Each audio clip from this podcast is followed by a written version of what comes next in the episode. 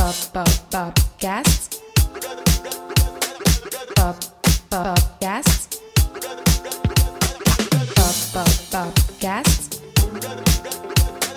Pop. Popcast. Hola amigos, bienvenidos a un nuevo episodio del podcast. Como siempre les saluda Maggie Mata, arroba la chica piso morada. Y hoy me acompaña de nuevo el super micrófono más grande del mundo. Aquí en pantalla les muestro mi microfonito chiquitito que amo con toda mi corazón. La semana pasada grabé desde el balcón de mi casa porque eh, tenemos un amigo que se está quedando en casa unos, unas cuantas semanas y saben que a mí me da pena hablar delante de otras personas. Incluso me da pena hablar delante de mi esposo. Entonces me fui al balcón, me compré estos audífonos que eh, me protegen de- del sonido de afuera, o sea, son soundproof.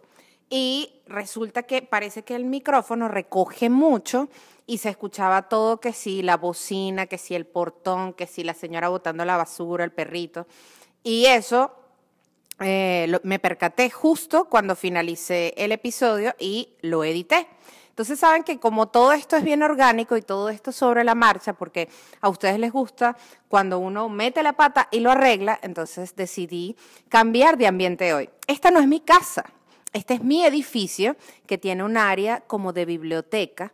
Las personas que me están escuchando en las plataformas de audio, en el video estoy mostrando esta área. Y normalmente estas áreas comunes en, la- en los condominios acá en Estados Unidos, la gente no las usa y uno lo paga, porque obviamente esto lo tienen que limpiar, lo tienen que decorar, etcétera, etcétera. Entonces dije, bueno, como tengo gente en la casa, o sea, está mi esposo, y está nuestro amigo, voy a bajar y aprovechar estos espacios porque nunca hay nadie. Esto está ubicado cerca de la piscina, del área de la piscina, que también es bellísima, pero como es fin de semana, este episodio lo estoy grabando hoy sábado 20 de febrero del 2021. La gente, como ya empezó el calor en Florida, está bajando a la piscina para refrescarse y echarse un chapuzón y tomar sol y hacer parrilla. Entonces a mí me da pena. Acá en esta zona donde yo estoy viviendo, viven full americanos, pero de la comunidad latina, la mayoría son puertorriqueños. Entonces, evidentemente, el puertorriqueño entiende lo que yo estoy hablando. Entonces me da un poquito de pena. Pero bueno, bienvenidos a un nuevo episodio del podcast. Este episodio sale el lunes y es post concierto de Servando y Florentino, que ha sido el tema del mes. Quería hacerles una, confis- una confesión, una confesión a todos los popseros que escuchan este maravilloso podcast. Saben que, bueno, desde hace un año ya, exactamente desde febrero del año pasado, pues yo decidí dedicarme al 100% a la creación de contenido y he estado adiestrándome y tomando cursos y bueno, viendo herramientas. Me falta muchísimo porque, bueno, este mundo es como infinito y hay un montón de cosas que uno tiene que aprender, hay un montón de equipos que es chévere adquirir, pero yo voy a mi ritmo. Entonces, saben que el tema de todas las plataformas tienen un bendito algoritmo y ese algoritmo va cambiando, va mutando con el tiempo. Ya va, que aquí estoy como espelucada, vamos a arreglarnos un poquito, más gira, porque uno no sabe. Entonces, resulta que en el caso de la tendencia, saben que para la creación de contenido hay muchas personas aquí que seguro son más expertos que yo y hay otras personas que digamos que no, no manejan ese tema porque no se dedican a ello. En la creación de contenido, eh, con respecto al contenido que tú utilizas, existe algo que se llama evergreen. Y ese contenido es contenido siempre verde, eh, pertenece a ti, o sea, puede ser muy de tus experiencias, que de hecho la mayoría de mi contenido es así porque es testimonios de cosas que me pasaron a mí y es solo mi versión y nadie lo puede plagiar. Y existe también el contenido de la tendencia, de lo que está pasando el día a día. Entonces, yo les confieso a ustedes, que son mi comunidad moradística en audio, y bueno, los pocos que me ven en video, que esta semana he hecho más bulla, más allá de que sí, yo soy fan de Servando y Florentino, pero me di cuenta que al hablar de ese tema a través de mi cuenta de Instagram, arroba la chica piso morada, recibo muchas más visitas. Entonces he buscado cualquier excusa para generar interacción y así poder hacer crecer mi cuenta, porque mi meta, mi primera meta, porque a medida que uno va cumpliendo los sueños, así tipo Rapunzel los va sustituyendo por otros, es llegar a los 10.000 seguidores en mi cuenta de Instagram, porque eso me da mayor credibilidad y respaldo con ciertas marcas para poder hacer de repente campañas, colaboraciones, etcétera. Y más allá de que sí, me siento muy afortunada y he contado con mucha suerte de marcas que han creído en mí, pues necesito seguir creciendo. Y esa es la plataforma que, bueno, a mí me encanta, es como mi favorita, pero sí es un poquito difícil como que crecer. Entonces me di cuenta que generando ese contenido, conservando y Florentino, todas las mega recontra fanáticas hasta la muerte, que de verdad son las más fieles de la vida, las que son más fans que yo, eh, se metían en mi cuenta y justo por suerte eh, ellos han reposteado las historias donde yo los he mencionado y parece que lo que ha visto la gente en la historia, más allá de yo estar cantando, bailando, como la mayoría de la gente lo hace, he dejado como que preguntas justificando por qué la gente cree que ellos fueron un fenómeno en los 90, ese tipo de cosas. Y me ha seguido un bojote de gente. O sea, no es que sí, mil, pero creo que puedo asegurar que por este tema de tendencia eh, de, de Cervando y Florentino, pues quizás unas 100 personas me han seguido. Entonces, no vayan a pensar que es que, ay, imagina después de vieja. Y a mí no me da pena, porque en realidad yo los admiro y me gusta, pero yo soy mucho más fanática de Ricky Martin y de Disney más allá de Servando y Florentino. Igual los admiro, los respeto, me vacilo demasiado la música y estoy demasiado emocionada por este concierto. Pero justamente llevo a colación esto, porque esta conversación con todas las fanáticas que he tenido estas últimas dos semanas, ha sido muy bonito porque yo considero que a mí, Majira, a nivel particular, me traslada a Cervantes Florentino aquella época en que yo era completamente soñadora, más allá de que sí, hoy día yo soy muy soñadora, I'm a dreamer, pero en ese momento yo soñaba con todo, y, y, yo le dedicaba tiempo de mi día al llegar, a, o sea, al, terminar mi, mi, mi, jornada de estudios y de faranduleo y de comida y de compartir con la familia y ver la novela, que era muy típico en mi casa. A las 10 de la noche en mi casa todo el mundo se acostaba y yo entre las 10 Mm, digamos que entre las 10 y la 1 de la mañana. Me dedicaba a soñar y eran unas superproducciones mentales que yo decía, mm, hoy voy a utilizar esta herramienta de cuando yo voy a vivir en tal sitio, cómo yo voy a lucir, y cuando me case con no sé quién, y cuando haga tal cosa, y cuando sea amiga no sé quién, y cuando tenga hijos así, y cuando tenga mascotas así. O sea, yo diseñé mentalmente mi vida en ese momento. Estamos hablando de que sería entre 1994 y 1996, que probablemente yo tendría unos 11, 12, 13 años, eh, entre esa, esa más o menos generación, ¿no? Ya un poquito más allá, pues como comencé a vivir, pues dejé de soñar y dejé de dedicarle tiempo a eso.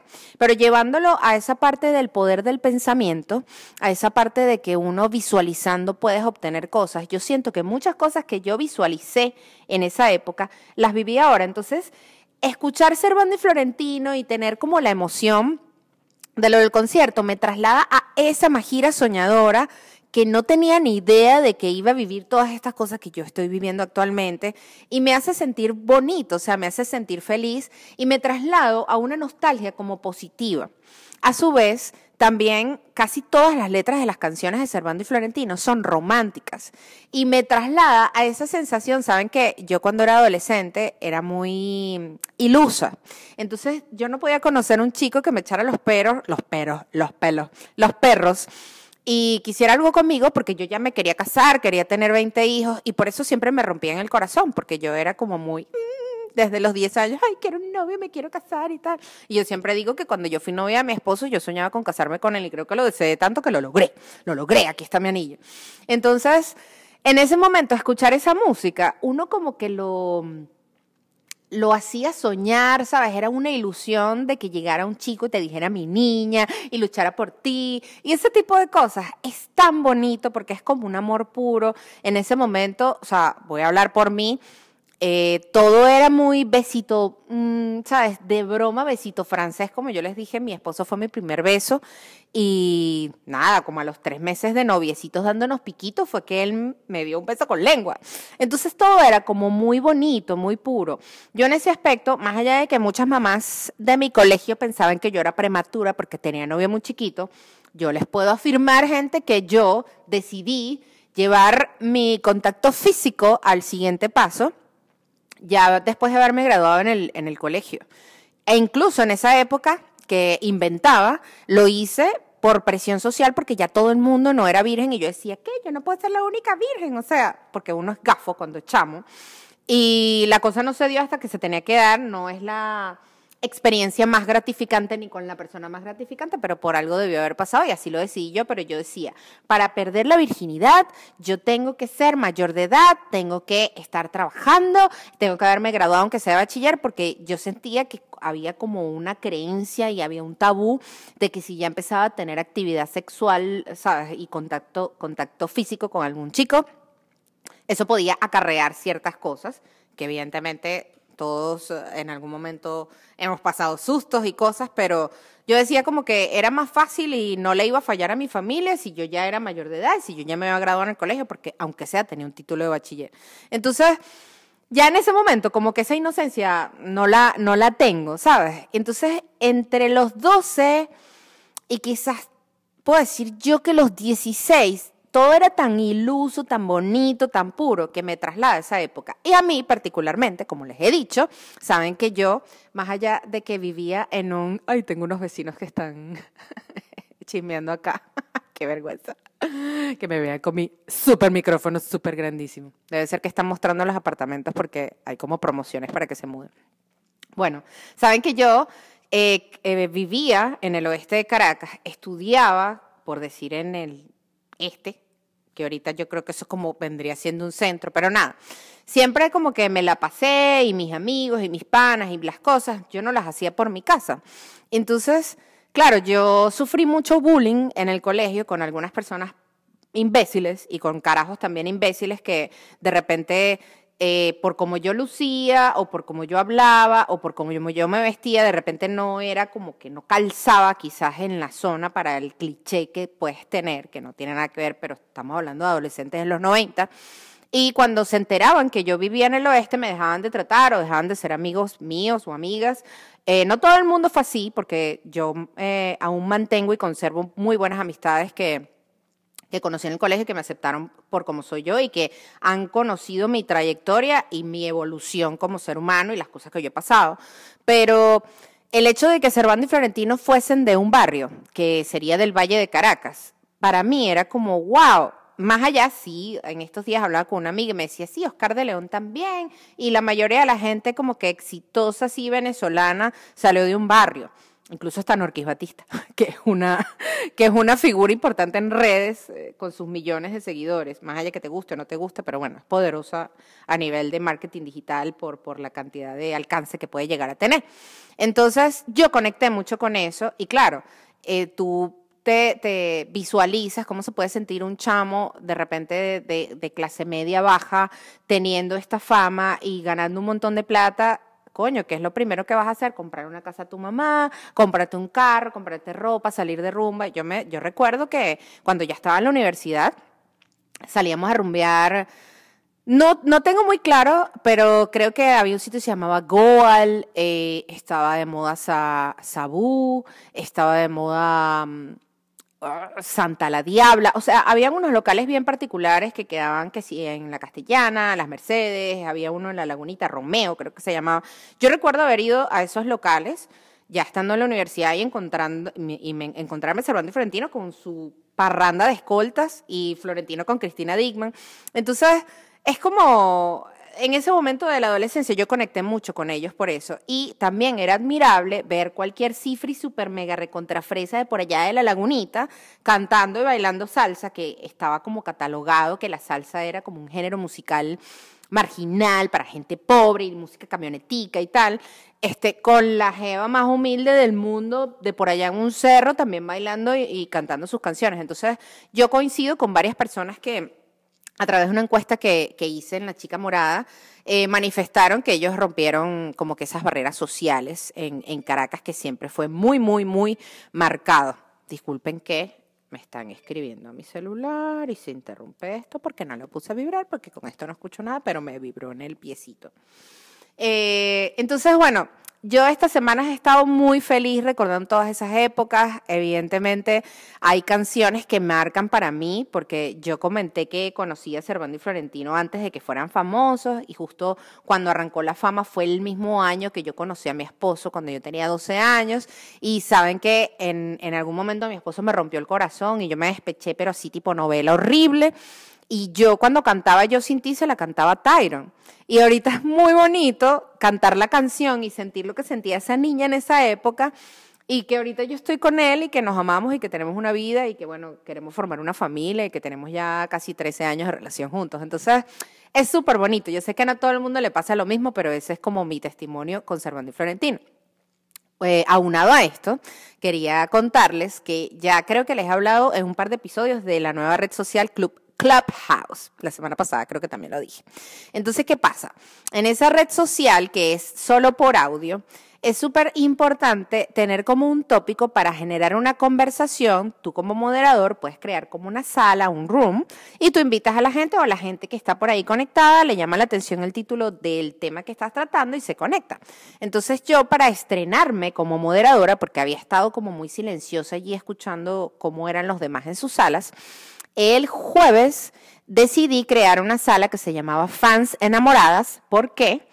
Eh, para hablar de Servando y Florentino. Y entonces justamente lo anuncié a través de mis historias en el Instagram, se conectaron como tres, cuatro personas de, que me ya me seguían en el Instagram, pero ahí fueron llegando personas que no me conocían, cosa que me parece muy chévere y muy orgánica de la plataforma, y fue muy divertido porque todas las personas que nos conectamos, pónganse que en total llegaron a estar como 20 personas, pero... Mm, random, ¿no? O sea, como que primero cinco, de repente se iba una y entraba otra y así sucesivamente.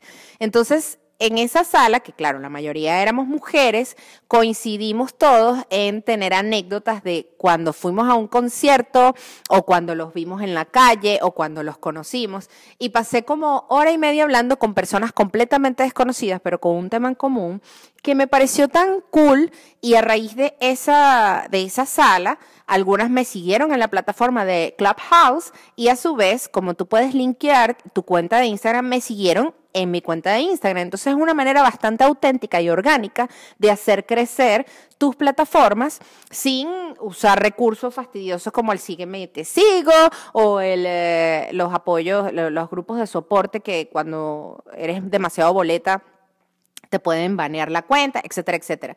Y de verdad, también lo, lo comenté ya, me recuerda a un chat de CanTV que se usaba eh, por ahí en los 90, que yo recuerdo que una vez fui a casa de unos primos, entonces tú marcabas creo que 111, 192, era un número específico y podías hablar con personas de la zona. Y claro, te enamorabas o, te emocionabas era escuchándole la voz a la gente. Y de repente un chico que tenía una voz muy linda, cuando lo conocías en persona, pues ni pendiente o viceversa con una chica de repente con una voz muy, muy dulce, muy sexy, en persona era fea, pero era una buena alternativa de conocer gente. Entonces aquí Obviamente uno no lo está haciendo con intenciones de chanceo, o bueno, los que son solteros o más jóvenes quizás sí, pero es chévere para conocer gente porque yo soy súper farandulera. Y ayer me invitaron a una sala de Ori Ocre, que es la esposa del gringo Come Arepa, para hablar de películas Disney. Entonces yo estaba súper nerviosa porque ella me invitó y me dijo, busca películas Disney que le gusten a los niños. Y yo les he dicho, gente, que para mí Disney es de adultos. Para mí Disney no es de niños. De hecho, han sido muy pocas las veces que yo he ido al parque con niños y las veces que he ido, los adultos son los que más disfrutan porque es como un es como una expectativa que tienen en los adultos, sobre todo en Latinoamérica, no sé si en todos los países es así, pero al menos en Venezuela era así. Yo les tengo que confesar algo muy emotivo que, que me sucedió, que hace una semana y media fui a SeaWorld por primera vez en mi vida. Yo nunca había ido a ese parque porque yo soy más que si lo de Disney y en Universal por Harry Potter. Me invitaron y fui. Yo estaba un poquito reacia porque con el tema del maltrato de los animales, la gente es súper intensa con ese tema. Entonces, si vas para allá es como que, ah, satanizado, que bolas y tal. Incluso hice un, un blog que tengo que editar, no lo he hecho todavía porque estaba full.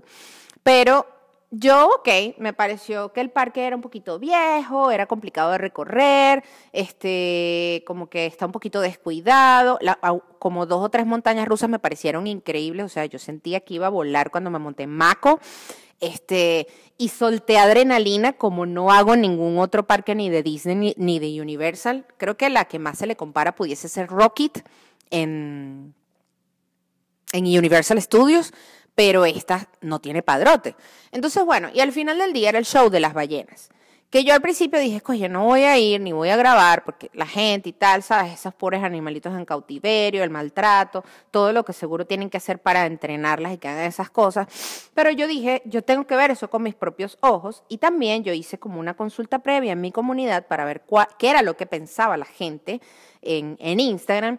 Y la mayoría de la gente, había muchos que sí, maltrato animal, yo no iría para allá, qué porquería, que deberían cerrar eso. Pero hubo personas que decían, mira, yo sí fui una vez y era porque era la única oportunidad que yo tenía de ver un pingüino, de ver una orca, y bueno, solo fui una vez.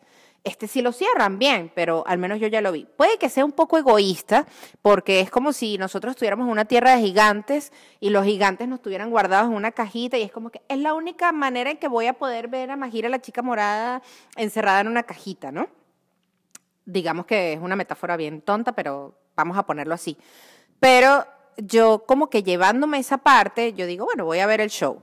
Yo no entré con mis amigos porque ellos no quisieron verlo y entré como con unos amigos de ellos, pero era gente que yo no conocía, pues ellos estaban como en su lado, yo en el mío. Gente, y cuando yo vi que salió la primera ballena, me trasladé como a 1987, cuando yo en el oeste de Caracas, en los frailes de Catia, donde vivía mi familia, en el único televisor a color, nos explotaban de publicidad de los parques de Orlando. En algún momento alguien haría algún especial allí y yo sentada con mi familia un domingo viendo las ballenas. En ese momento, esa niña pequeña soñando como que, ay, algún día yo espero ir. Pero yo recuerdo que fue tanta la como la emoción de ir a esos sitios y que yo recuerdo que hasta mi familia durante un tiempo entre todos mis tíos intentaron ahorrar, pero la cosa se puso muy jodida y nunca me pudieron sacar de viaje a ningún parque en Orlando, que yo muy chiquita, con ese tema de las creencias eh, eh, familiares y, y con los pensamientos que te bloquean, yo creo que puedo asegurar como desde los 11, 12 años que yo dije, yo nunca voy a salir de Venezuela yo nunca voy a ir a Estados Unidos, yo nunca voy a tener visa, porque no era que mi familia me lo decía, pero creo que ellos como adultos quizás a veces tenían conversaciones manifestando su descontento con la parte económica, el trabajo, el país, qué sé yo, y yo creo que mi subconsciente lo absorbía y yo estaba muy clara de que, verga, mira, esta gente no lo va a poder hacer y si yo lo hago algún día voy a hacer yo, pero seguro yo no voy a poder. Entonces, me sentí un poco, o sea, me sentí triste en que yo en ese momento, siendo tan chiquita, que todo debería ser hermoso, ilusión, sueños, tú puedes, you can do it, la, la, la, tuviera esa, esa sensación. Y cuando salió la primera ballena, gente, se me aguaron los ojos. Y yo decía, o sea, y ya me llené como de agradecimiento, es decir, gracias Dios por poderme permitir ver esto que esa niña juraba que no iba a poder ver. Gracias Dios por permitirme vivir en este país y tener estas posibilidades. Gracias Dios por las amistades que me mandas, que me regalaron la entrada. Gracias Dios por permitir que me casé con mi esposo y estar aquí. Y bueno, ayuda a esas pobres criaturas si de verdad la están pasando mal.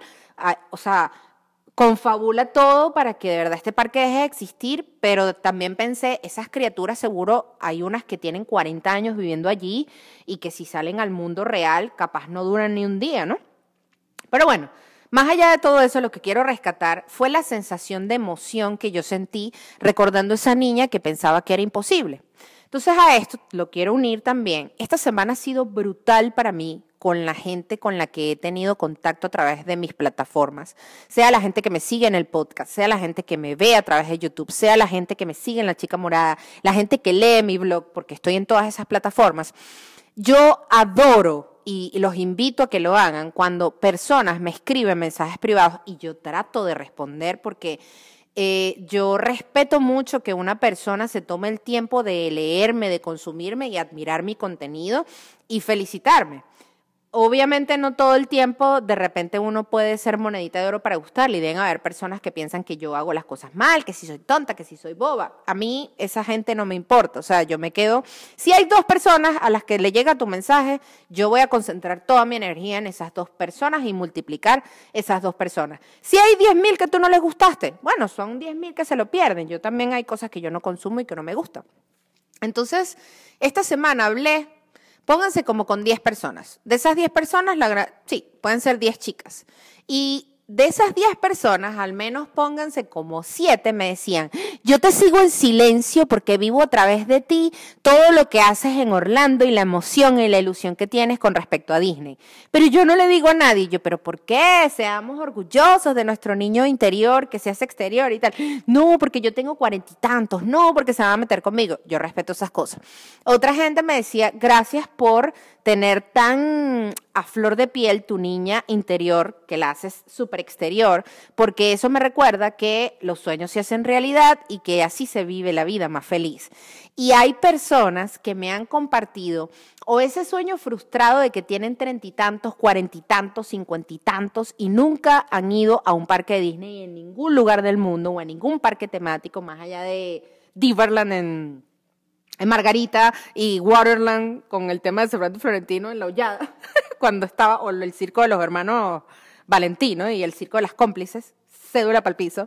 Pero me han compartido esos momentos o de ilusión o de sueños de poder visitar los parques y esa, esa emoción que, que le inyectan o la primera vez que vinieron, que no lo podían creer y que, o sea, una chica me narró una historia tan bella que se, me conmovió tanto que ella vino a celebrar su cumpleaños 19, saludos si me estás escuchando, me estás viendo, y que ella cuando vio el arco que dice bienvenido, where, where the dreams come true, en Walt Disney World Welcome, bla, bla, bla, cuando entras como a la ciudad de Walt Disney, que ella se puso a llorar y lloró pero de emoción y temblaba porque ella no podía creer que estaba ahí. Me decía, yo quiero volver a ir para poder sacarle más el jugo a mi entrada y optimizar mi tiempo y mi dinero, pero quiero ir contigo.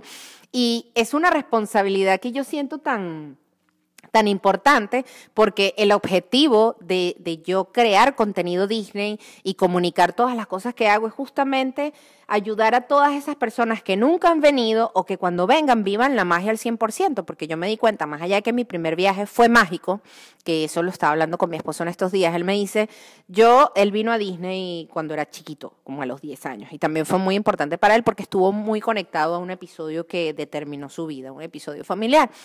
Y también es un viaje que él nunca va a olvidar. Y su segunda vez fue cuando vinimos a nuestra luna de miel y él me dice, mi amor, yo nunca voy a olvidar ese viaje porque para mí era importante estar contigo, nuestra luna de miel, pero cuando yo vi tu rostro de emoción, viendo el castillo, y lo digo, y se me aguan los ojos, y es de felicidad. También estoy sensible, estoy en estos días. Pero esa sensación de que, de esa niña chiquitita que decía, yo nunca voy a poder hacer eso, y que estés allí ya de adulto. Cuando fui con mi mamá, también fue indescriptible porque fue una sensación como, qué increíble que yo le estoy pagando el viaje a mi mamá. Entonces, sé que me pongo muy, muy necia, muy emocional y bueno, les ofrezco disculpas por, por mi tontería. Pero gracias a todos ustedes por conectar conmigo, gracias por entender esta manera emocional como yo me expreso y gracias por consumirme y estar ahí en todas mis, plataformas porque básicamente esto es una comunidad y sin ustedes, o sea, si, si yo grabo el podcast y no hay nadie que me escuche, pues no tiene sentido, ¿no?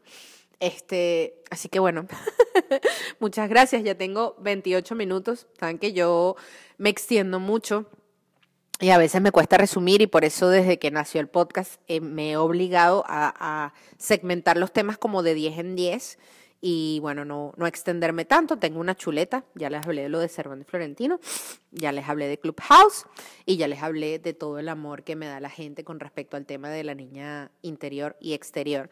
Recuerden, porfis, ayudarme. Yo sé que soy fastidiosa, pero las personas que no se han suscrito a mi canal de YouTube, vayan, suscríbanse, compartan, me gustan. Igual a través de mi cuenta de Instagram, si me sigues, aunque está chévere que me des like, guarda mi contenido y compártelo. Ese es la, el mejor regalo que me pueden hacer para poder seguir teniendo alcance con mis plataformas y seguir creciendo y bueno, de una vez poder vivir completamente de esto.